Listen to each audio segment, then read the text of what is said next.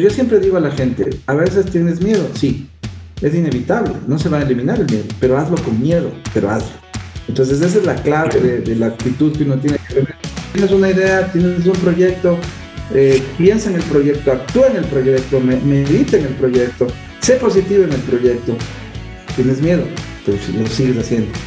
Y el miedo es parte de la vida, pero haz que el miedo no te paralice, porque el problema de la gente es que el miedo no emprende, no hace, no dice, y se, mantiene toda la vida en esa actitud y finalmente no logra absolutamente nada.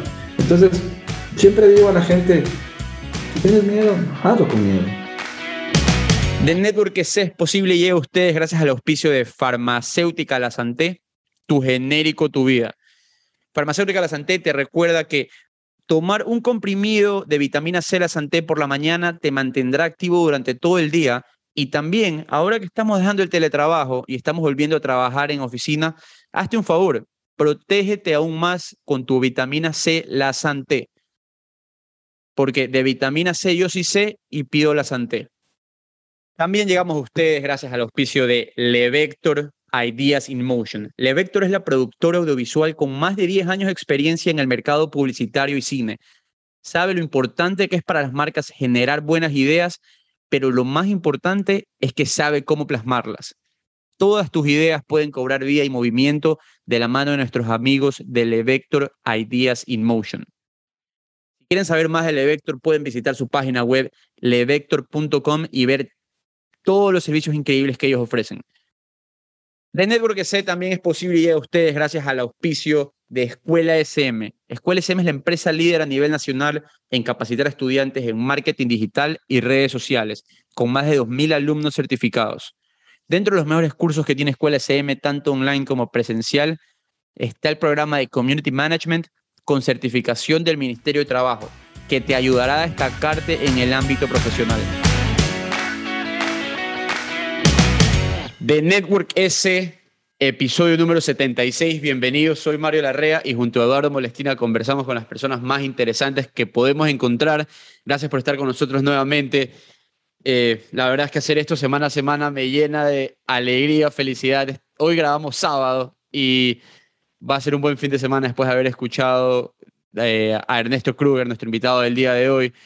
Ernesto Kruger, para los que no lo conocen, es un innovador por convicción, emprendedor serial, arquitecto empresarial y generador de nuevas ideas, nuevos modelos de negocio y nuevas empresas. El background de él eh, es bastante particular. Cuando era niño tuvo una niñez dura, empezó eh, lavando autos, vendiendo mariscos para estudiar y así poco a poco fue creciendo. En el 93, en 1993, crea Kruger y Asociados, que hoy en día es Kruger Corporation y la misión de Kruger Corporation, que ya hoy está en más de 12 países, es habilitar la cuarta revolución industrial a través de la transformación digital de las organizaciones, mediante tecnologías disruptivas y exponenciales, innovación y gestión de talento humano.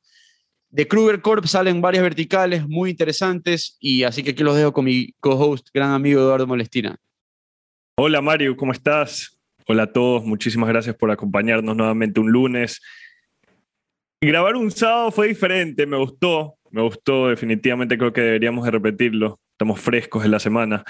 Eh, hablamos con Ernesto Kruger, alguien con el que queríamos hablar desde, que empezamos el podcast, cuando terminamos de hablar con, con Juan Daniel Nebel y nos dio el bichito del emprendimiento.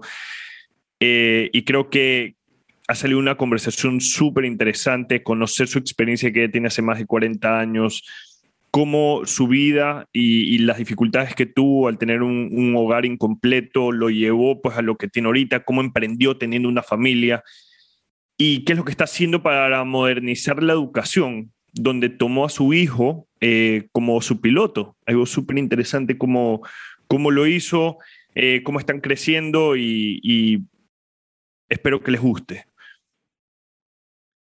No se olviden de, suscribirse si no se han suscrito a The Tech Opportunity Tech Startup Submit 2.0 de Buen Trip. Empieza el día martes y miércoles con conversaciones con emprendedores del mejor nivel de Latinoamérica. Va a estar Brian Record de Latitud, va a estar eh, Ian Hathaway de Techstars, Manny Medina. Vamos, Mario va a estar modelando un panel con eh, Juan Daniel Nebel de Picker, con José Ordóñez de Airpulse y con Santiago Rivadeneira de Fast Pharma. Así que no se lo pierdan. Eh, es, está abierto para que se puedan suscribir. Vamos a dar el link en este episodio. Vamos a sacar un post en redes sociales el día lunes. Eh, los esperamos. Mucha información, muchos recursos.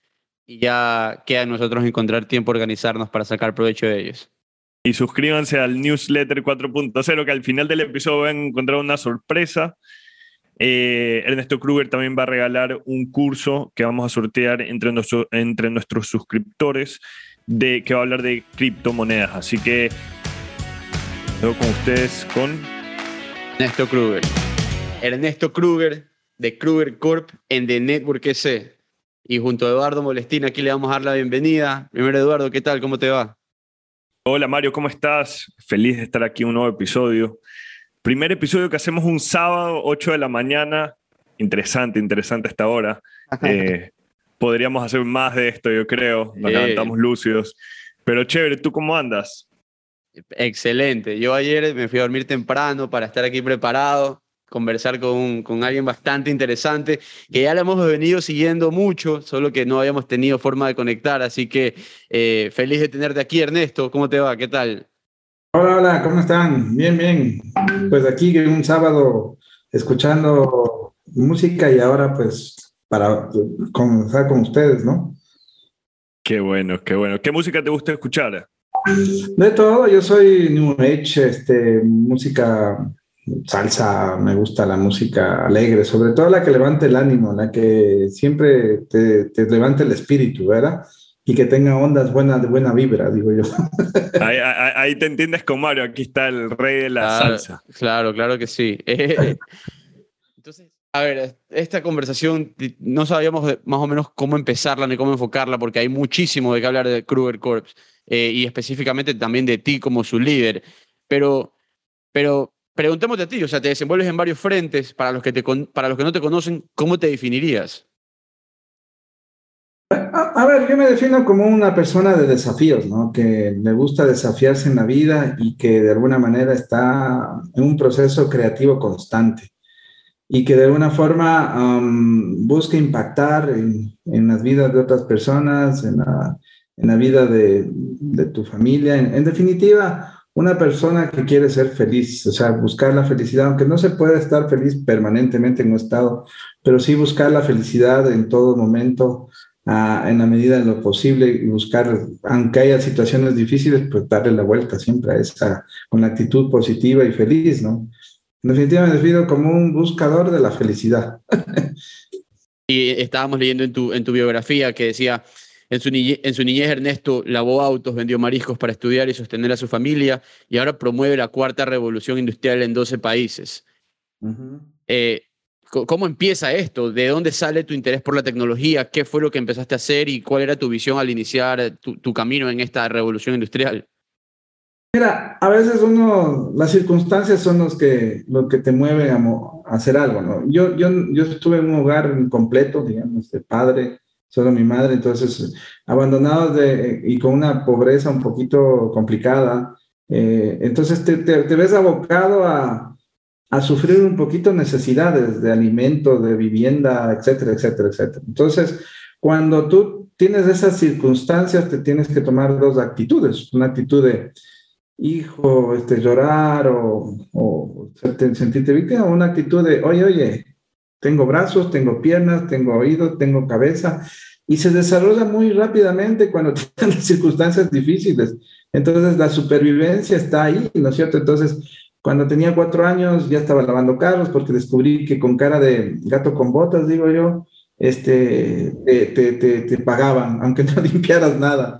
Entonces, a partir de ahí, uno se da cuenta de que puedes hacer varias actividades. Yo fui alguna vez albañil, este, no, no fue conmigo, eso fue una, una cosa terrible y una anécdota increíble que me tocó. Trabajé en un edificio este, jalando y calando cables y, vigas y todo, pero dije, esta vaina no es para mí. Estuve una semana ahí y cosas de la vida. Ese edificio donde yo trabajé a menos una semana y que no me gustó para nada, este, fue la facultad donde estudié después. Entonces, un poco de ese literal pusimos el ladrillo para los estudios que yo estaba, iba a hacerlos después. Entonces, cuando tienes todas esas, esas vivencias de, de, de, de tener la necesidad eh, y, y, bueno, y, con actitud, mi, mi, pobre madre, que es la héroe de, de esto, este, se esforzó mucho por darme educación y en un, en un colegio que, que, era bastante innovador para la época. Eh, se llamaba, se llama pensionado universitario, era el único colegio mixto y todo, mi mamá hizo el esfuerzo por entrar. Y hay una familia que eran los dueños, la familia Jaramillo, me acogió, me becó.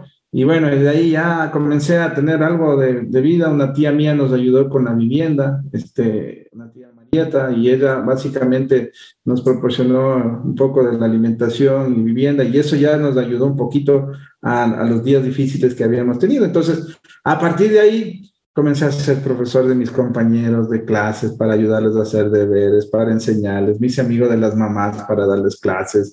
Este, eh, entonces, al final del día con bicicleta me iba a todos lados, tenía una agenda ocupada, ganaba ya, me comencé a ganar dinero de profesor, este, y, y, y, siempre conectando todo, ¿no? Como, como decía Steve Jobs, lo que yo había aprendido en la vida de dura te sirvió para tratar a la gente cuando yo estaba vendiendo mariscos que aprendí a vender, yo fui, creo que fui el primero en, en, Quito al menos, que se paró en una esquina con la vergüenza del caso, porque no es que he sido muy, aunque no pareciera, pues yo puedo hablar en público, sí, ahora, pero, o sea, el temor y todo el miedo siempre estaba ahí primero, entonces ahí jalando un, un marisco, pero cogía langosta, yo, yo era marketing más acelerado, cogí una langosta y hacía así unos monstruos de langosta, y entonces comencé a vender mariscos y, y me fue bien, pero yo aprendí a vender de una persona que tenía apenas tercer grado, no había terminado ni siquiera la primaria.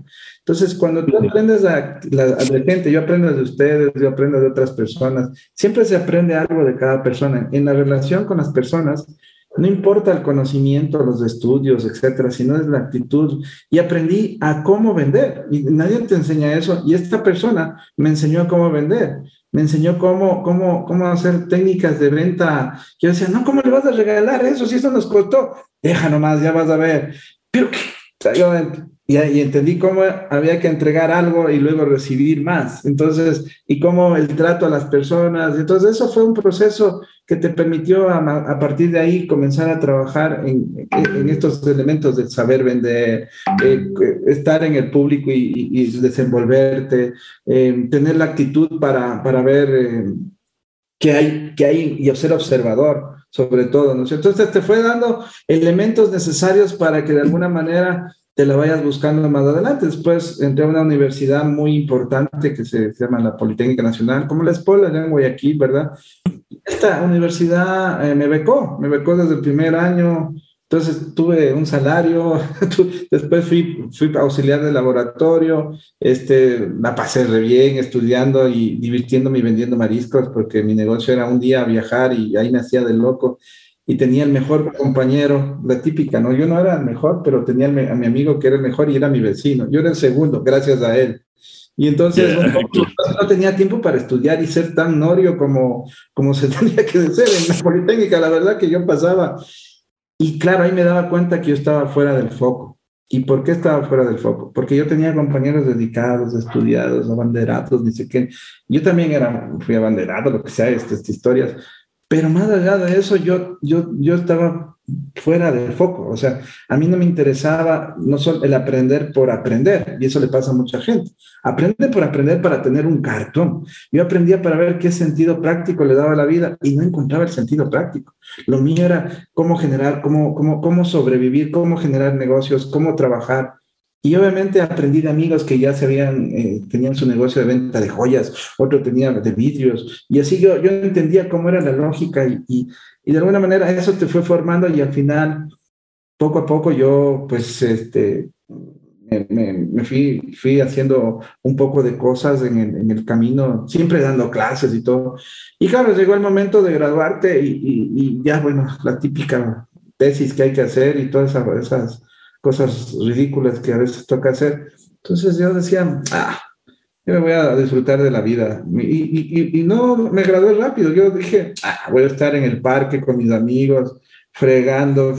Y me di un asueto tenaz. Y claro, ahí me enamoré también ya en serio, porque eh, cuando vendía mariscos, yo siempre soy de la filosofía que hay que matar dos pájaros de un tiro. Entonces yo iba a traer un marisco, pero también iba a visitar a una novia. Entonces, de, dos, de dos, hacía siempre de dos, pero después me enamoré con, con, con mi esposa, que hasta el día de hoy, y, obviamente ya, ya fue la cosa entre enamorado y tal, pasaba bonito, estaba con, con, mi, con mi novia, digamos, en ese templo que se llama Berito, y, y de alguna manera eh, pasó el tiempo, pasó el tiempo, un año, dos años, y ya, ya íbamos, dijo, hay que casarnos. Y pues ahí me doy cuenta que, que hay que trabajar de nuevo. Igual daba clases, ¿me entiendes? Entonces, cuando ya comienzo a trabajar, eh, intento ver y, encuentro una empresa que me puede ayudar, que se llama Maint, y trabajo en una empresa que se llama Maint durante unos meses, 11 meses creo que me parece, y ya iba a ser padre.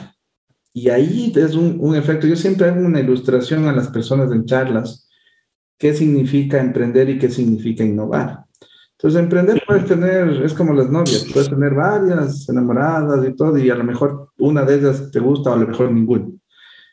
Pero cuando emprendes es que ya te casaste y vas a tener un hijo. y cuando vas a tener un hijo ya te toca producir para el pañal, para la leche, para todo. Entonces eso es innovación. Es decir, ya tienes que producir y no hay otra.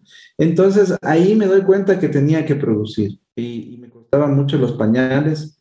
Eh, cuando veo los pañales que cuestan tanto, digo, le pido a mi, a, mi, jefe de que me suba el sueldo porque no me alcanzaba para los pañales y no me subió. Entonces le dije, bueno, ah, voy a dedicarme, no le voy a hacer competencia porque estoy muy agradecido. Yo fui el primer ingeniero Microsoft del Ecuador, todo un montón de cosas. Entonces dije, no, no, yo me voy a dedicar a todo lo contrario a Microsoft, no se preocupe. Había una cosa que se llamaba Oracle, había una cosa que se llamaba Lotus y por ahí me voy. Y comencé y ahí nace Kruger eh, y asociados. Eh, y era solito yo, no había los asociados de ningún tipo, pero yo decía, me asociaré, con, me asociaré con el que venga. Y claro, y ahí comencé a hacer trabajitos, trabajitos, trabajitos. Y, y, y en una escuela que había sido becado, lo que es la vida, ¿no? Mira, y, y los, los, me dicen, usted es politécnico, entonces resuélveme el, el, software que se me ha dañado.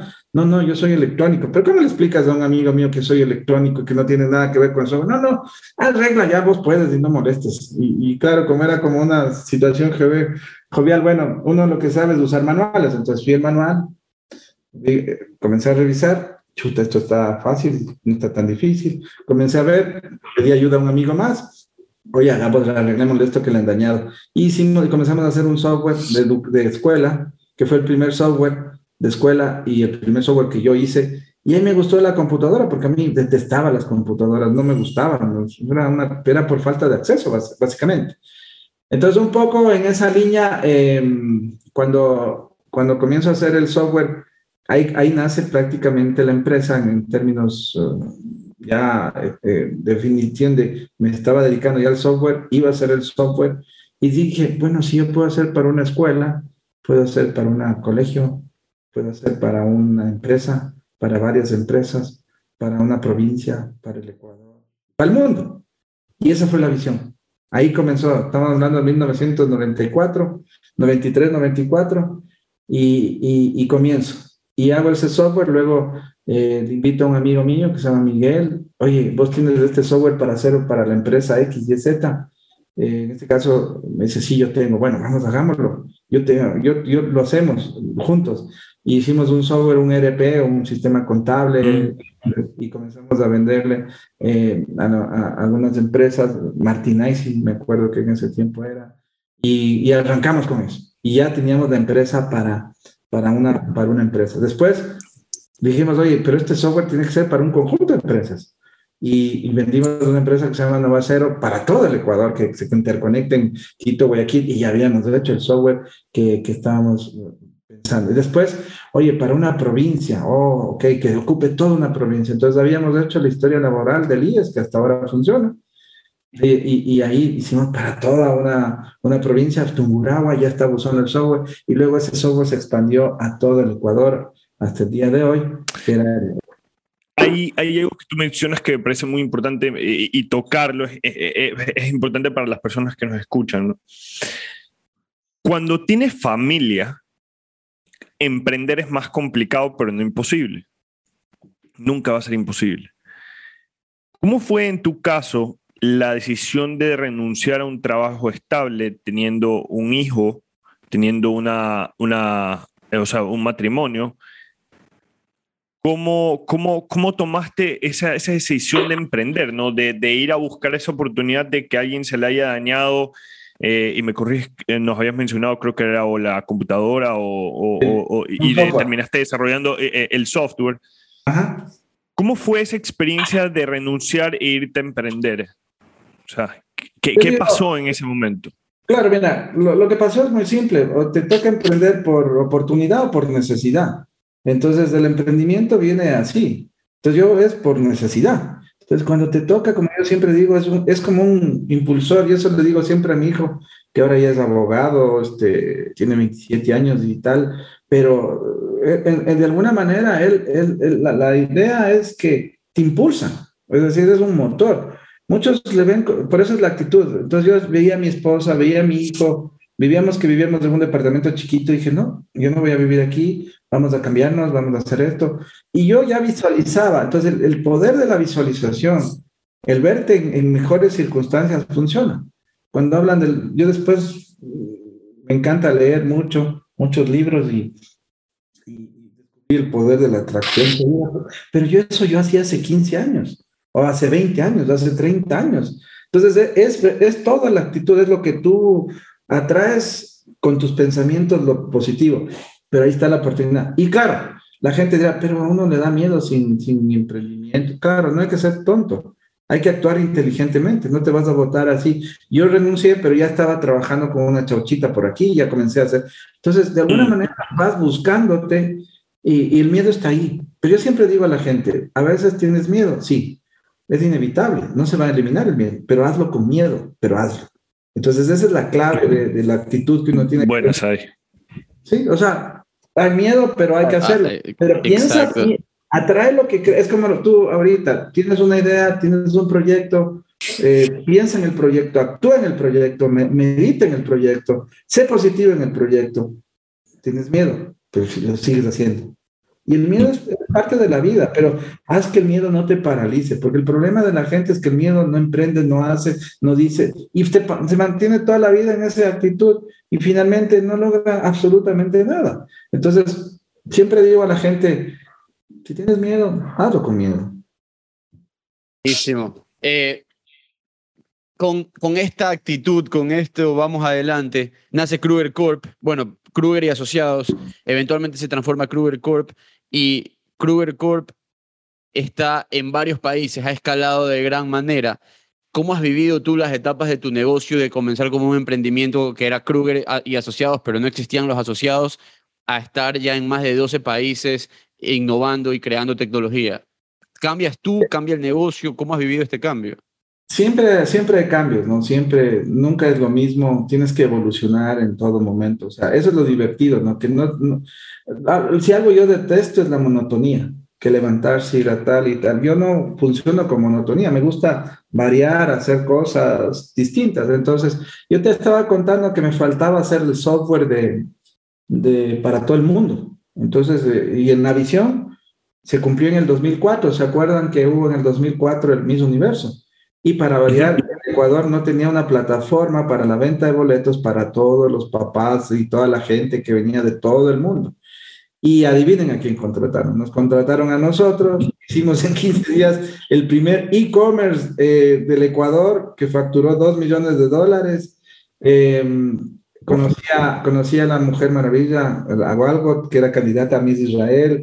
Me, me, me rodeé con ah. el antipático Donald Trump, pues lo conocí, pero fue una, una, experiencia increíble. Al final del día, en esa experiencia que tuvimos nosotros, eh, hicimos ya el sistema para el mundo. Entonces cumplimos la visión en el 2004 y obviamente la evolución fue, bueno, ¿y ahora qué más? Vamos a hacer esto. Porque siempre estuvimos adelante un paso en, y eso es lo interesante.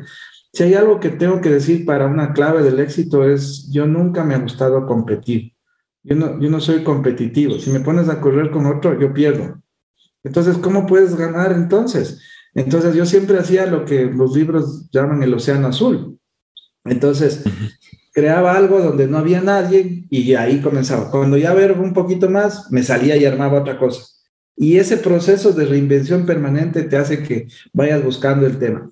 Y a partir de eso, obviamente vas eh, evolucionando y luego te das cuenta de que puedes trascender las fronteras y comenzamos a trascender fronteras. Primero fuimos Perú, Chile, después de Perú, Chile fuimos, eh, eh, alguien nos dijo, vente a España, eh, ya contaré la historia de España también, y después fuimos, después de España consolidamos en España, después fuimos, abrimos, compramos una empresa en, Centroamérica para crecer, luego abrimos Colombia, México, y bueno, ya veníamos trabajando con, con, con estructura también en Estados Unidos, y comenzaron a venir clientes en Bolivia, en Chile, en Colombia, en Perú, en, en Centroamérica, eh, eh, en México, Estados Unidos y, y, España. Tenemos clientes actualmente en todos esos sitios. Ha sido bastante duro en el proceso porque mm, nadie te enseña a, a ir a otros países, entonces he ido solito con la bandera ecuatoriana y los ecuatorianos, ¿qué, qué, dónde queda más o menos en alguna cosa? ¿Harán tecnología? Pues sí, ya hacemos muy bien. Y bueno, y ha sido duro, y, y, pero hemos dado que hablar y hemos hecho lo que teníamos que hacer. Eh, nos ha permitido de alguna manera eh, tener bancos, aseguradoras, empresas de retail, telcos, eh, gobierno, este, fundamentalmente, y, y obviamente eh, es interesante el aprendizaje, ¿no? Aprendimos a cómo tener un, con un socio, qué es lo que debíamos hacer con un socio. Nos estafaron en España cuando arrancamos, perdimos una cantidad de dinero fuerte, nos patearon en, en, en Colombia. Eh, bueno, entonces cuando vos, cuando vos, dices, eres un emprendedor exitoso, chévere, sí, sí, hemos logrado lo que estamos, pero el camino ha sido así, ¿no? Pero va subiendo, ¿no? Como un auto y... Piedras y con piedras. Entonces yo siempre cuento que, que, que, el mejor aprendizaje es saber eh, tener buenos socios, el, mejor aprendizaje es ser la mayoría en, un país, el mejor aprendizaje es involucrarte bien en el tema financiero, etcétera, etcétera, etcétera. Entonces, un poco, eh, hoy por hoy seguimos trabajando, la, hemos tenido, hemos tenido tropiezos todavía, ¿no es cierto? Pero en Colombia, por ejemplo, no hemos logrado despegar, pero Centroamérica es exitoso, este, Ecuador está retomando porque también tuvo una crisis fuerte en Ecuador. Eh, yo no trabajé nunca para el gobierno en los 14 años que pasaron, porque muy corrupto, eso es otra cosa que a mí no me agrada. Eh, el, tener que pagar por un, por un negocio o, que te, o pagar a alguien por un negocio no está bien. Entonces también eso me, ha guiado a mí en lo posible para, sentirme feliz con, con mi conciencia tranquila y avanzar con valores y mis principios claramente. Entonces, un poco en esa línea también se ha creado buenos amigos en otros países, eh, gente que trabaja con nosotros. Eh, en México ha sido una, una, una, experiencia brutal porque el tamaño es un Ecuador, pero gigante y, y hay oportunidades que hemos logrado y que estamos logrando. España también, ¿no? A pesar de la caída que teníamos 30 personas ya en, en españoles allá y todo, nos quedamos en cuatro, pero retomamos y hoy ya estamos siete, doce personas trabajando ahí para gente de España y la empresa es española. Nosotros lamentablemente no, no teníamos los, los beneficios que tenemos en España y, y, y, la empresa se consolida en España, somos una empresa española. Yo soy residente español, eh, paso bastante, pasé bastante tiempo en España eh, casi me cuesta el matrimonio también por eso. O sea, de todo, tienes el, el, el, digamos, el, um, el sacrificio. O sea, uno no sabe que un emprendedor exitoso tiene marcas, mira, tiene marca aquí, acá, por acá, ¿me entiendes?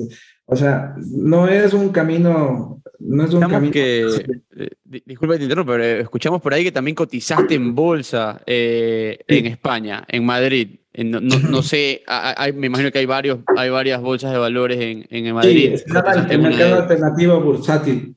Lo logramos, decimos todo, pero el socio que yo tenía era un ladrón. Lamentablemente, ahí esa es el, el, el, la experiencia que yo siempre mm. cuento a la gente.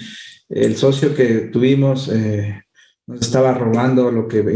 Entonces al final tuve que retroceder todo eso porque yo no iba a estar con un socio y peor en la bolsa cuando iba a poder perder el, el, la empresa. Y no solo eso, sino los compromisos de firma y cosas que tenías era bastante, bastante terrible. Al final lo recuperamos, pero bueno, ahora, ahora andamos con banca de inversión siempre porque el crecimiento que tenemos de otro en otros países ya no nos alcanza con... Eso es interesante. Yo toda la vida fue bootstrapping, es decir, Ganas plata, reinviertes, ganas plata, reinviertes. Mm. Nunca tuvimos accionistas o, fondos de inversión ni nada atrás. Entonces, obviamente, el crecimiento ha sido lentito, pero seguro.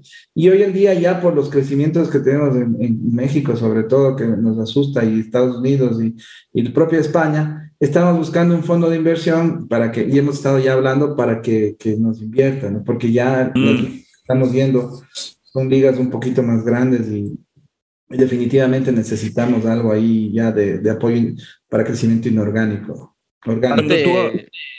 o sea, lo que yo iba a decir, y, es lo que vemos aquí tanto, o sea, hay compañías que crecen, crecen, crecen orgánicamente, pero en este mundo de venture capital y el capital que te lo ponen literalmente en la, en la cara, como que todo el mundo está levantando rondas gigantes. ¿Por qué no hacerlo? No? Como que tú, dices aquí, está disponible, está más disponible que nunca. Yo la verdad nunca, nunca, y si algo tengo que decirles como un tip importante, yo siempre trabajé con flujo de caja. A mí no me importaban los contadores ni nada, a mí me interesaba solamente el flujo de caja. Y sobre esa base me he manejado. Entonces el flujo de caja generaba siempre los excedentes y yo no me metía más allá de lo que podía generar el flujo de caja. Y es verdad, el crecimiento pudo haber sido más grande, pero también hemos sido libres de avanzar eh, sin tener que reportar a nadie sino que ya cuando vas a las ligas mayores ya te toca hacer algo en, el buen sentido. Y de ahí hemos, a los años, a los años mira, em, en todos los años, la empresa que va a tener 28, em, yo voy a tener 28 casado también, imagínate. Este, justamente en todos los casos de estos 28 años, siempre ha habido esa, esa, esa situación de que vas creciendo, pero vas necesitando ya ahora sí eh, gobierno corporativo. Entonces, yo, yo he tenido gobierno corporativo desde hace 10 años. En los 28 años siempre trataba de ser y respondernos ante, yo tengo seis socios, digamos, porque y ninguno puso un centavo, todos han sido personas que, que fui incorporando en el, en el, camino con su conocimiento nada más. Entonces, eh, creer el reporte de gobierno corporativo, siempre. Entonces, nosotros cuando salíamos a, búsquedas o cosas para la bolsa fue fácil todo, porque estas prácticas de autocontrolarnos, de nosotros ser exigentes, de ser honestos con las formas, con las políticas, es fundamental para el éxito de una empresa. Entonces, ese tipo de cosas te ayuda mucho en ya cuando vas madurando en el contexto que estás eh, trabajando, en el entorno que vas trabajando. Y ahora, obviamente, hay muchos interesados de banca de inversión. Obviamente, yo he dicho a muchos no, no, no, no, porque no nos agregaban valor, no es cuestión de dinero, es cuestión de smart money. Entonces, un poco, y ahora, bueno, estamos viendo algunas cositas, unas estrategias, eh, por ejemplo, eh, estamos sacando FinTech PagoPlux, que es una, una pasarela de pagos como las que hay en el mercado, pues está muy desarrollada y esa se va a vender rápido. Entonces estamos generando eh, emprendimientos que se vendan rápido y la empresa grande está viendo un, fondo de inversión para, para, el crecimiento que queremos tener. Eso, eso ahí lo haces por medio Kruger Labs, ¿verdad? No, es lo que, Te, lo que te estoy diciendo es solo 100% Kruger, eh, Kruger Corp. Te hablo de cómo nació, porque eso también eso es importante. Mira, precisamente con esta vivencia que yo he tenido, ah, nosotros no teníamos nunca fondos ni los bancos te veían para apoyarte. O sea, imagínate hace 20, 30 años, no existía esta cosa. Entonces nosotros siempre éramos de trabajo intelectual, porque lo único que yo tenía era lo intelectual. ¿Y cómo financió eso? Entonces un poco em, viene el tema de que a mí me costó mucho llegar y fue llegando en base a negocios, de vendiendo, siendo, siendo audaz en el buen sentido de la palabra, lanzándose a decir, tú vas a hacer este sistema nacional de puentes, claro, yo le voy a hacer, pero si yo soy una empresa israelita, ¿tú qué me vienes a enseñar? Lárgate de aquí. Ah, bueno, pero mm. te vas y te enfrentas contra, ese, contra un tipo que te dice que a las dos semanas te llamó y terminé haciendo el software para él y es uno de mis mejores amigos y un mentor además. Entonces, esa historia que te cuento, me, fueron muchas más historias. Entonces, cuando yo tuve 15 años de la empresa, digamos que ya tuve la estabilidad financiera, resuelto un poco la vida, en el sentido de, donde se casa, lo que necesites tu familia, no había ningún tipo de necesidad. Pero yo digo, a todos los emprendedores no les puede costar 15 años de esto. Entonces, debería haber un mecanismo para que sea más rápido. Y ahí comienzas, oye, deberíamos ayudar como un tema social de Kruger, eh, de responsabilidad social, generemos el apoyo al emprendimiento. Y comenzamos a apoyar a los emprendedores y me acuerdo que llegó a un Alejandro Freund, que, que es de, ya está, y dijo, ve, yo tengo revolución a tu precio, ¿puedes ayudarme a hacer el software? Yo le ayudé a hacer el software y generó el laboratorio, ¿no? Entonces ahí se, generamos un laboratorio dos personas, pero siempre era, oye, te presto un desarrollador, pero luego iba para el proyecto. Te dijimos, no, no, no, quítame el, el, presupuesto de marketing, la mitad de ese presupuesto de marketing, ponle a, a contratar personas que se dediquen a ayudar solo a los laboratorios para los emprendedores. Y hicimos Kruger Labs. Y, ahí nace Kruger Labs precisamente como el laboratorito para ayudar a los emprendedores. Luego eso evoluciona y fuimos los primeros físicamente con, con espacio y con todo que, que, que nacimos así y de ahí evoluciona a la siguiente etapa que se hizo a incubadora. Entonces, ya ahí comenzamos a tener un montón de emprendimientos, ya está Questionaris, este, eh, y quien dirige la primera, eh, eh decía, no, no, no, no me traigan un, uno, yo necesito gente que sea pilas y que tenga la actitud distinta, y, claro, ya hay Cristian y Alfonso, los famosos Cristian y Alfonso. Por supuesto entonces yo les traje, a ver, Wambras, ustedes tienen 21 años, 22, ¿qué quieres hacer, Cristian? Nada, yo quiero... Perfecto. Y el otro, no, yo, bueno, salte de la universidad, le dije al uno, y el otro, bueno, por tu papá, no sé, es, mi amigo, pero quédate, Pero tú, Alfonso, ¿qué? Sí, yo quiero salirme ya. Y comienzas a darles el, el digamos, el, el coaching más importante porque yo estaba detrás. Entonces yo siempre cuando pongo una iniciativa social estoy detrás. Y ahí me metí con ellos, hicimos, hicimos esto y la incubadora después terminó siendo acelerador. Y fue la primera, digamos, lo, primero que llegó a ver en el Ecuador en este contexto y luego el camino comenzó a surgir mucho más, eh, digamos, uh, instituciones, aceleradoras, nacieron muchas más en Quito, Guayaquil, Cuenca, Loja, y, estoy contento porque seguimos contribuyendo, somos los inversores fundadores de criptos, por ejemplo. Eso, eso es eh, porque eran mis hijos, digámoslo así. Y hemos hecho inversiones en, en, en, en Platzi, Merkeo, en empresas que son Doc3, eh, que, que, nos han dado mm. ActiV, y son emprendimientos que de alguna manera ya han logrado eh, y hay otros que han fracasado. Entonces aprendimos el tema del venture capital también y hemos ayudado como inversor ángel a muchas de estas iniciativas. Este, a partir de ahí... Déjame hacerte una pregunta ahí. Sí, no, y, hablando, del, bueno, para los que los, personas que nos escuchan, cuando nos, nos referimos a Alfonso y Cristian, nos referimos a Alfonso y a Cristian de Criptos, que los hemos tenido aquí eh, en el episodio que estuvimos con ellos. Un saludo. Eh, un saludo. Eh, conversamos un poco de, su paso también por, por Kruger Labs, cómo empezaron ahí, cómo, cómo se metieron en este mundo por medio de Kruger Labs y fue increíble conocerlo. Y estabas mencionando el tema de inversionista ángel y todas las inversiones que has hecho y en todo lo que has estado involucrado por medio de Kruger Labs y también a nivel personal. ¿Cuál es esa ¿Cuál es, ¿Cuál es, tu tesis de inversión? ¿Cómo ves tú a los negocios y tú dices, este me parece interesante? Yo veo, yo veo, mi, yo veo mi tesis de inversión eh, fundamentalmente en, en, tres aspectos, ¿no? Primero, el que tenga una idea que, sea, que tenga mercado, una idea que resuelva un problema que genere ahorro de energía, que genere satisfacción y que genere todo lo, que necesita una persona, un usuario, resuelva un problema, en fin. Número uno. Número dos, un equipo comprometido, un equipo que realmente esté con el eh, 100% en esto. No, yo trabajo a medio tiempo en el emprendimiento, ya marchaste, ya no sirve ese emprendimiento. Y, que tenga la convicción de que crean eso. Y un tercer aspecto es que ya tenga un producto mínimo viable facturando aunque sea chiquito, pero ya estás teniendo, eh, ya estás produciendo. Entonces, eso para mí ya es un, es un proyecto de innovación, porque ya está facturando. Para mí la diferencia está en que innovación ya factura. Emprendimiento es una idea, puede fallar, etc. Entonces, cuando cumples esos tres elementos, para mí, eh, yo le echo mucho ojo, le vemos, le analizamos, le ayudamos y al final, en muchos de los casos, hemos invertido, ¿no? Y, obviamente, no es una garantía del éxito, pero sí una minimiza el proceso que, de, inversión de esta naturaleza. ¿Qué, dirían? Claro, tenemos esta discusión siempre. Hay, hay compañías que por cinco años no son rentables, por, por muchos años simplemente están creando producto y no, no facturan. Eh, pero si es que tú tienes un producto que le soluciona la vida a alguien, vas a vender desde el día uno. Eso es lo que nos decía José Ordóñez, que ella llegó con AirPods, que era una solución logística para las compañías en el área de la moda, y ella desde el día uno, con el MVP más MVP que existía por medio de WhatsApp coordinando, ya tenía clientes. Entonces, de ahí es más fácil escalar. Claro que sí. Por eso es importante tener clientes y tener aunque sea manual, lo que sea, pero ya una parte. Luego le, metes tecnología, le metes más cosas y, logísticamente le agregas lo que sea. En fin, ya, ya depende de... Y por eso es un acelerador. Una aceleradora, yo tengo gente de finanzas, gente de abogados, tengo...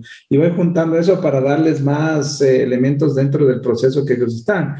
Y no, no, no, nos ha ido bastante bien eh, con la tasa de, de mortalidad y a otros muchachos siguen facturando ahí, pero se han quedado, o sea, se, han quedado y, no han logrado sobrepasar esas, esas eh, barreras que, que, que, por muchas razones, ¿no? Pero, pero lo importante es que este mundo del emprendimiento es un mundo interesante que, que de alguna manera a mí me encanta y, y, y es un tema social, es valor compartido de Kruger para la sociedad. Entonces hemos creado una, una comunidad una comunidad que de alguna manera da la cabida a la gente y nos conoce. Y bueno, algunos eh, como Cristian y Alfonso son muy agradecidos, otros chicos pues no. Pues eso es lo que hay, ¿no? Y hacemos una pausa a esta conversación para escuchar de La Santé, tu genérico, tu vida. De vitamina C, yo sí sé, yo sí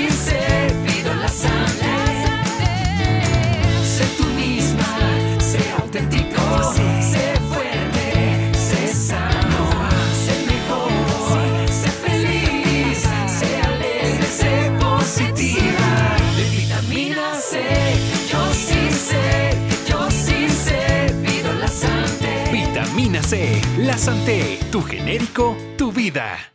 Le Vector, Ideas in Motion. Cuán importante es que las ideas o historias no se queden en papel. Nuestros amigos de Le Vector tienen muy claro eso. Por eso siempre buscan la mejor forma de darles vida y ponerlas siempre en movimiento. La productora audiovisual con más de 10 años de experiencia en el mercado publicitario y cine. Le Vector, Ideas in Motion. ¿Cuál es, ¿Cuál es tu recomendación a una persona que nos escucha? Porque nosotros con Mario eh, hablamos el, el 80% de, los podcasts acerca de, emprendimientos e innovación y levantamientos de capital, etc. Pero tú hiciste un bootstrapping de tu compañía que sí, te tomó 15 años y ahorita te das cuenta que tal vez no te vio haber tomado tanto tiempo si hubieses tomado decisiones como levantar capital mucho antes. Pero no te prestaban. Tal vez, eh, claro, no, es que en, o sea, Latinoamérica en el 2000 era mercado libre y esto es. Eh, pero hoy en día, con toda la experiencia que tú has vivido, con la situación que tiene ahorita Latinoamérica, que realmente está muy atractiva, ¿cuál es tu recomendación a una persona que está buscando, o sea, que, que quiere levantar capital? ¿Por dónde debería empezar? ¿O le dirías, primero revisa bien tu estrategia, a ver si realmente necesitas levantar capital o no, porque, claro, levantar capital muchas personas dicen, sí, me ponen un cheque de X miles de dólares, pero estás entregando porcentaje de tu empresa. Sí, hay que, hay que tener claro, eh, sobre todo, cómo, cómo te desarrollas en el, en el, proceso, ¿no es cierto? Y sobre todo, qué convicción tienes tú en el proyecto. Si tú te la crees, la vas a hacer. Entonces, obviamente, hoy en día existen muchas metodologías, muchas formas para que una idea sea validada antes de salir al aire. Entonces, un poco la, la, la circunstancia es, primero, yo les diría a la gente, hay que matar la idea en el papel antes de lanzarte. Entonces, como hay el Lean Startup y algunas ideas muy importantes dentro de las metodologías, de las formas, hoy es fácil equivocarse rápido y hay que equivocarse rápido y temprano. Y obviamente en función de eso puedes pivotear, hacer los cambios y seguir adelante. Entonces, si bien no es un camino fácil, pero si te la crees, la vas a hacer y dedícate y esté consistente. Ahora, cuando vas, tienes ya eso claramente. Ahí hay formas de ir por etapas, ¿no? Puedes ir a los full family, ¿no es cierto? Oye, el papá que te preste dinero para arrancar, luego vas a los amigos, pero en ningún caso estás dando gran equity, sino que depende y hay figuras. Puedes hacer, después viene un business angel que te, un business angel que generalmente puede dar, decirte hoy el 10% máximo ese es un, buen business angel, ¿no es cierto? Para que él desarrolle su idea. O en su defecto, eh, ves una buena idea y esa empresa que tiene un potencial, una empresa puede comprar esa tecnología. Eh, o comprarla toda en una fase estancia, ya te toca decidir a ti. Muchos han comprado, yo me acuerdo que había este, una empresita de nosotros de pedidos de, a domicilio y fue comprado, lo compró Globo, medio millón, listo. Y él quedó ahí, el emprendedor dijo, no, ahora me va a dedicar a otra cosa. Eh, depende, ¿no? De cada quien. Entonces, lo que sí ve un emprendedor después es, búscate un business angel, sigue madurando la idea, genera métricas, al final del día las métricas de esas son las que van a seguir diciendo cómo estás creciendo, si buscas un crecimiento lineal o exponencial, y luego preséntate ya a, un fondo, y hoy en día ya existe la, la cultura de, y, y, de fronteras, ¿no? Generalmente en Ecuador no existe venture capital. Crowdfunding, como quiera, ya algo dice la ley, pero eh, éntrate, hay fondos y hay una serie de, de elementos hasta llegar a los grandes, grandes como SoftBank, que ya invierten millones como han invertido en, algunas empresas en Latinoamérica. Hay, hay, también, hay también un tema importante, em, digamos, que ya lo vives dentro de un emprendimiento y es, em, no es tan, o sea, muchas personas dicen, bueno, pues el papá de mi amigo tiene plata o el papá de tal conocido tiene plata. Yo creo que le podría interesar girarme un cheque de 50 mil dólares o, o, X valor. Pero lo más importante al final del día para un emprendedor que está creciendo con una idea es que las personas que están entrando a su cap table sean personas que no necesariamente los van a apoyar con un cheque, que si bien es importante, los van a apoyar con con su tiempo. Y su tiempo se puede ver en muchas cosas, mentorías, eh, asesoramiento de producto, nuevos clientes, eh, apertura a nuevos mercados. Entonces, hay personas que simplemente por la necesidad de levantar capital pueden escoger mal un inversionista. Ajá. Y, eso, y, cuál, es tu posición acerca de eso? ¿Y cómo, cómo, tú recomiendas a una persona evaluar a su inversionista? Porque hay algo también muy importante, es cuando tú estás levantando capital, tú no estás pidiendo un favor. Por ende, tienes toda la, toda la posibilidad de poder elegir bien a quien quieres que esté en tu cap table. Muchos emprendedores lamentablemente llegan a levantar capital en una posición en la cual ya no tienen capital y se ven obligados a el primero que elegir el cheque eh, tenerlo y ahí podrían complicar un poco, pues, estar regalando equity por un cheque de 50 mil dólares. Eh, no, no, hay mayor, no hay mayor valor agregado que continuar un par de meses más o alargar el runway. Entonces, ¿cuál es tu posición acerca de eso? Cuando alguien te dice, oye, voy a levantar capital, ¿tú por dónde, por, dónde le dices que empiezo? Oye, escoge a tal persona porque tiene tal contacto, coge a esto, mirándote a esto. Oye, ese no te va a servir más que para darte un cheque, va a ser un problema después en la serie A no, no, no sé, podrían haber muchas historias, ¿no? Yo creo que hay Mario es el especialista de Venture Capital. A ver, Mario.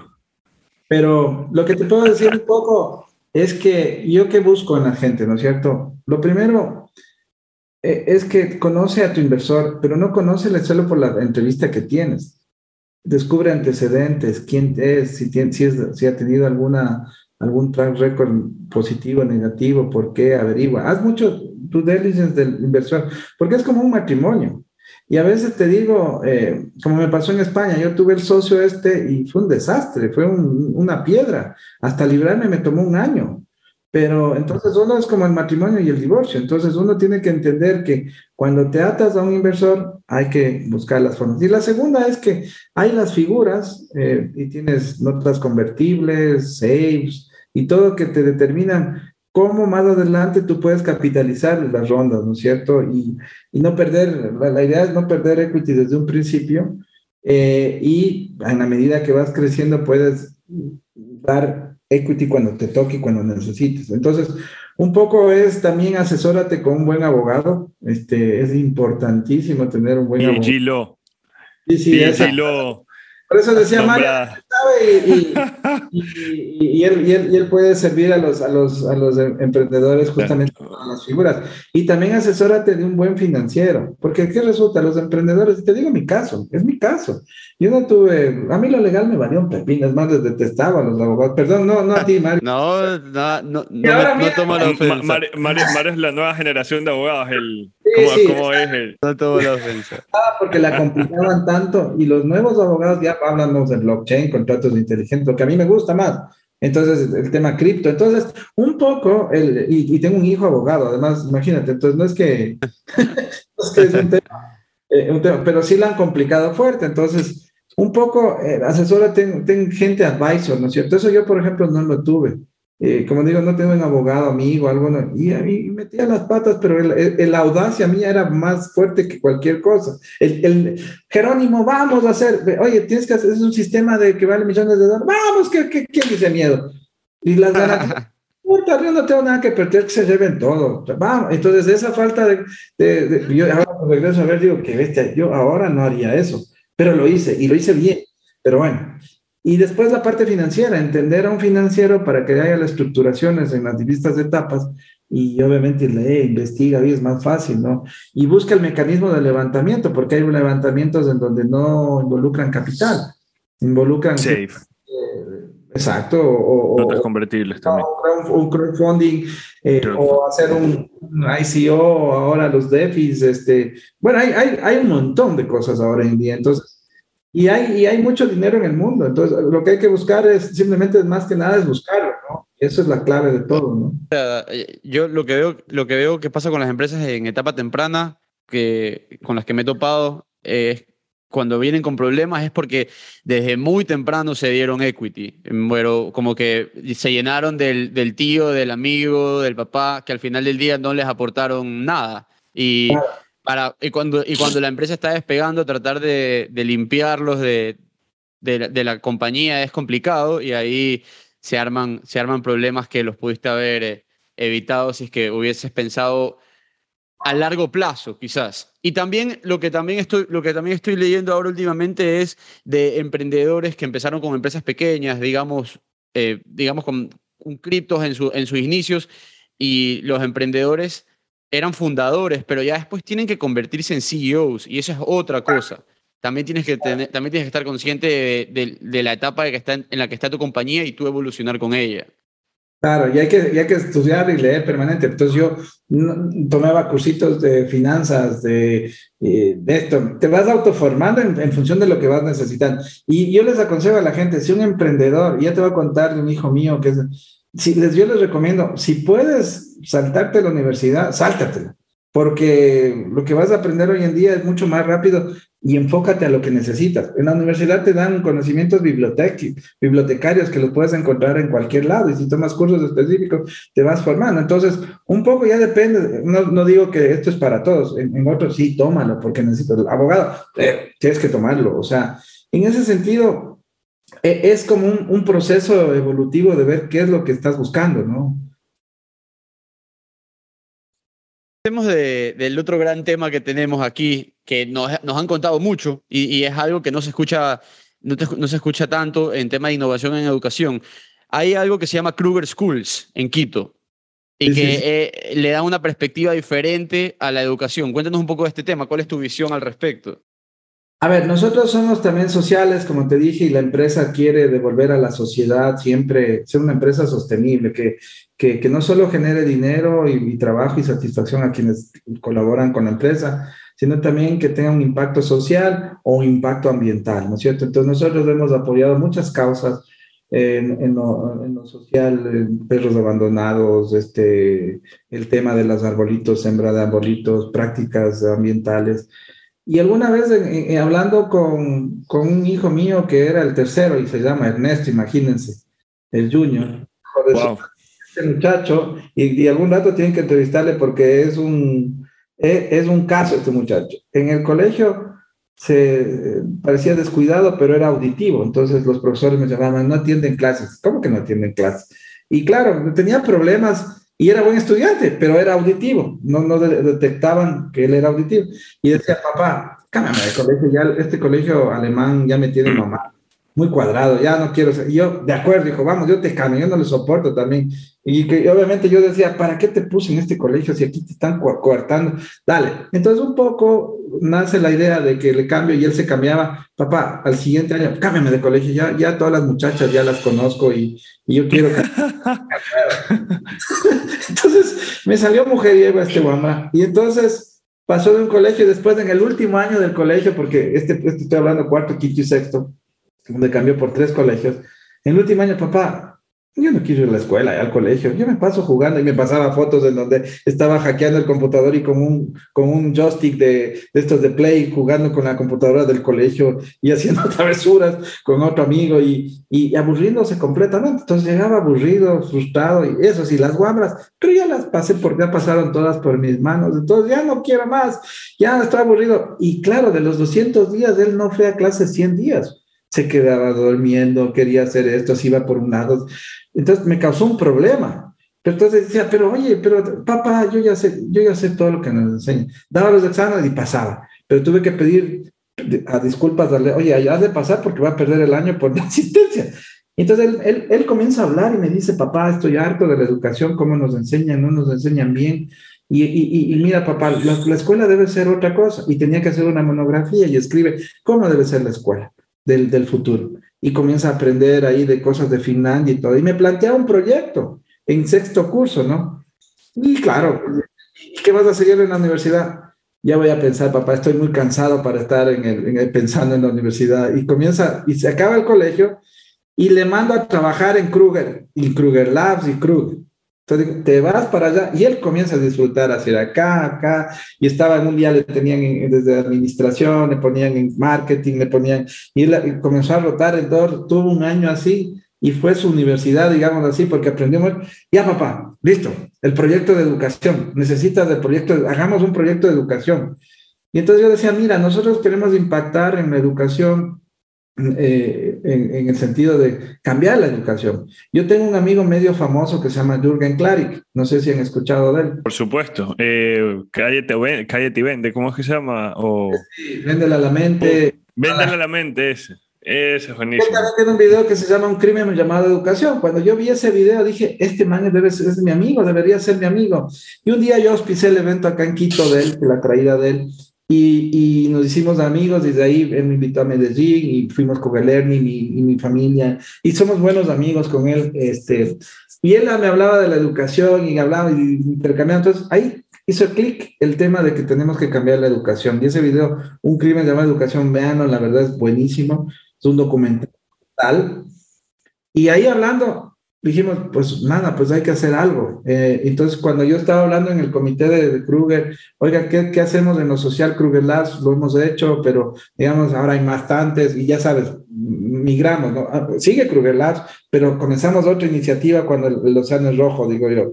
Dijimos, oye, ¿por qué no impactamos en la educación? El, el Ernie tiene un proyecto y nace ahí Kruger School. Para esa época, yo tengo un cuarto hijo que estaba en 10 años y le saqué de la escuela porque ya me mamé de, de la escuela. Y le puse en una escuela remota, hijo, un desastre. Había que estar con él, decía, yo no puedo estar contigo, hijo, no tengo tiempo.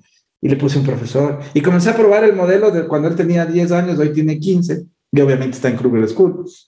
Y, y comencé a entender como el modelo, más lo que Ernesto Jr. había hecho, y comenzamos a estructurar un modelito eh, de, de, cómo iba a ser. Pedimos ayuda a especialistas, Rosalía Arteaga, eh, Natalie Celi, gente que, que, está en el medio de, de, de educa educación y, y, y, el proyecto, comenzamos a estructurar el proyecto. Yo a los muchachos, a mi hijo le ayudaba, decía, tienes que pegar, tengo que conseguirte otro founder porque vos solito no vas a poder. Y yo con él comencé a hacer el, el proyecto. Finalmente, viene la pandemia y el proyecto estaba ahí y la pandemia, en vez de ponernos a, a estar, bueno, ¿y ahora qué será? Pues en, el, en, todos los días, 7 de la mañana de la pandemia, levantarle temprano, él se ríe porque dice que bestia, yo soy vago para despertarme, me hiciste despertar en la pandemia, cuando todos nos quedábamos jugando play hasta las 4 de la mañana, 3 de la mañana, y con los amigos, porque él es un gamer, entonces, más, nada, disciplina, pa, pa, pa. Durante la pandemia formamos el colegio y lo lanzamos en septiembre del 2020 y 23 padres de familia lo, lo perdimos dinero, no importaba. Yo le dije, no te preocupes, pero papá, tengo miedo. Ah, otro, vamos. Y como imagínate con un mentor como yo, camina y sigue y, y, y sale el colegio, 23 estudiantes, tuvimos que ponerle, financiarlo y salimos. Se graduaron tres estudiantes en Estados Unidos porque obviamente no teníamos ni el permiso del Ministerio de Educación, solo teníamos el Ministerio de Estados Unidos.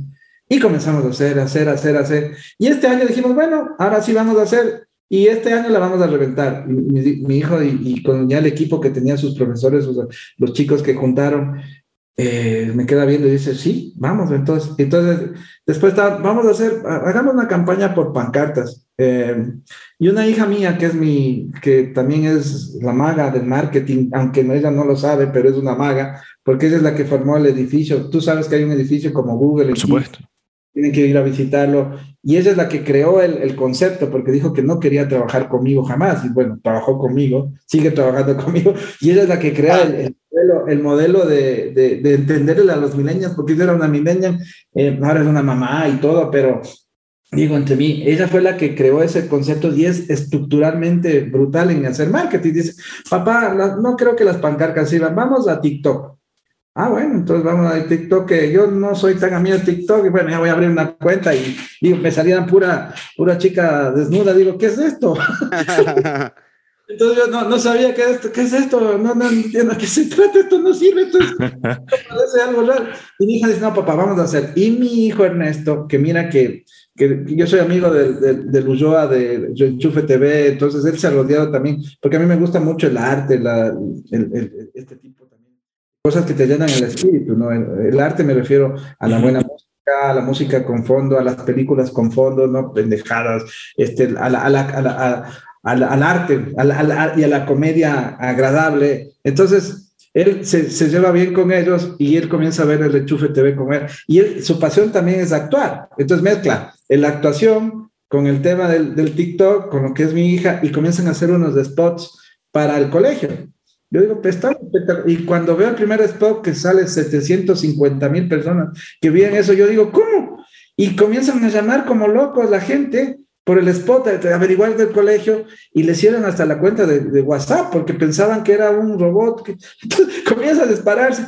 Y claro, ¿qué había detrás de todo eso? Un colegio que te enseña cosas para la vida que te enseña a ver, a pensar desde el inicio de cosas prácticas. Si te enseñan matemáticas en Excel, porque vas a necesitar Excel. Si te enseñan lengua, a hablar en público, porque ah, yo, yo te digo, tengo miedo, tuve miedo en hablar en público, pero cuando necesitas ser emprendedor, tienes que expresarte bien, expresar tus ideas, componer el enfoque, y eso te sirve. Te enseñan a cosas prácticas como cómo usar una criptomoneda. Somos el único colegio que tiene una wallet de criptomoneda propia para premiar a los chicos. Como es híbrido, diseñamos eso. Una plataforma que se llama The EduFlix, que es el Netflix de la educación, que conecta todo un montón de contenidos y la metodología. Haces un proyecto de vida. ¿Qué es lo que más te apasiona a ti? Pues en eso te vamos a poner un mentor para que tú autoestudies lo que te gusta y desarrolles lo que quieres. Entonces, ese fenómeno comienza a ser boca a boca. Tenemos gente, queremos abrir en Guayaquil, estamos buscando ya un socio.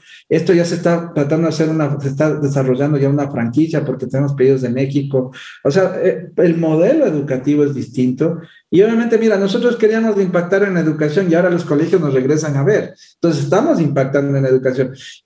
Nuestro interés era un tema social, no importa que teníamos que poner dinero. Ahora ya, ya, ya es hasta sostenible, ya supera lo que ya superó el punto crítico.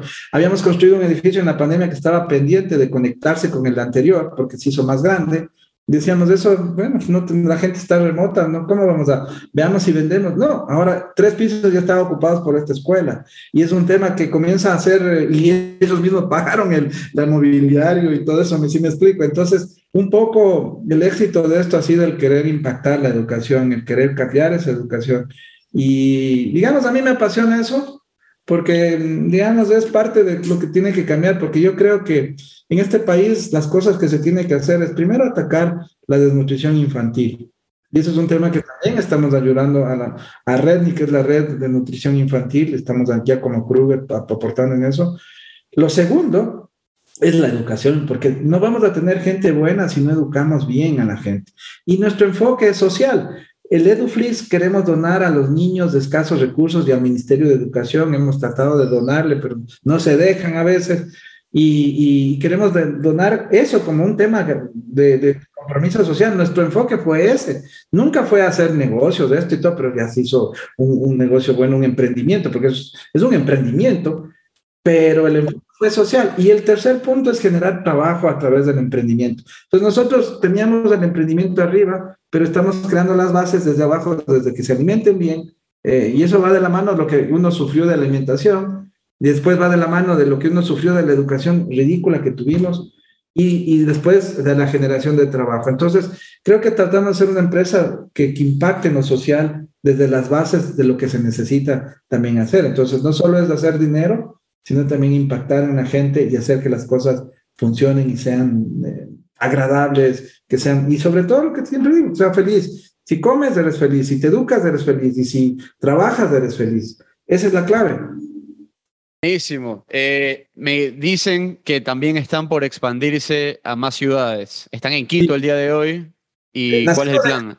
El plan es Guayaquil en, en, en, en marzo, arrancar Guayaquil. Eh, ya tenemos más de 120 personas confirmadas. Ese es el problema que está esto. Manta es el otro, la otra ciudad que tenemos 70. Hay gente que nos ha pedido de Estados Unidos, de España y Costa Rica, también que está interesada en el averiguar.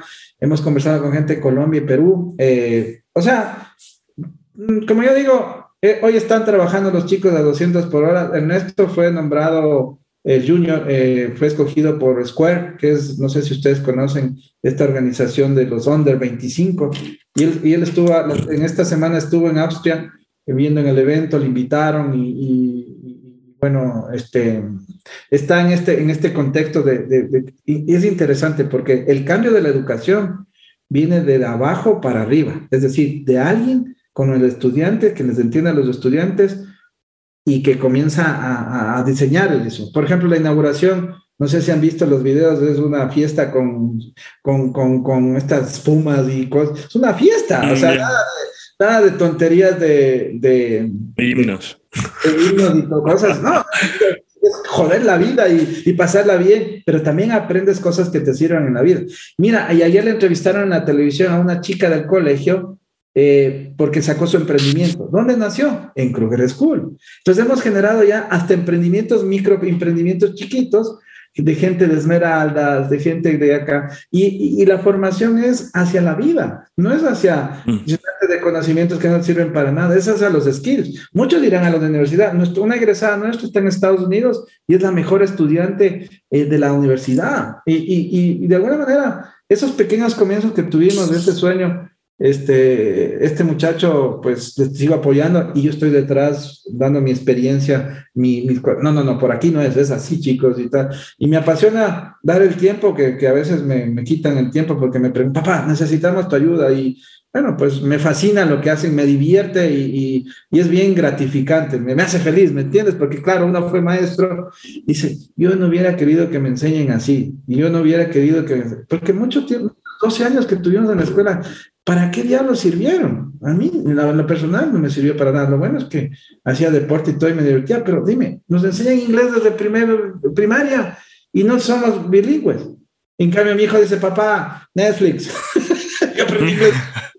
Eh, eh, ju- justamente conversábamos con, con Dani Barberi, eh, que, fue, que es decano de dos facultades de la UES, y, y debatíamos de cómo está el tema de la educación cambiando y todas estas nuevas plataformas que están saliendo como Platzi, Coursera, Udemy, YouTube, Google. O sea, ahorita todo lo, todo lo puedes encontrar. Bueno, hay algo de él que sí tenía mucha razón y decía, el, el problema de eso es que si tú te metes a Google a investigar algo, ¿cómo sabes si es verdad? Hay mucho scam.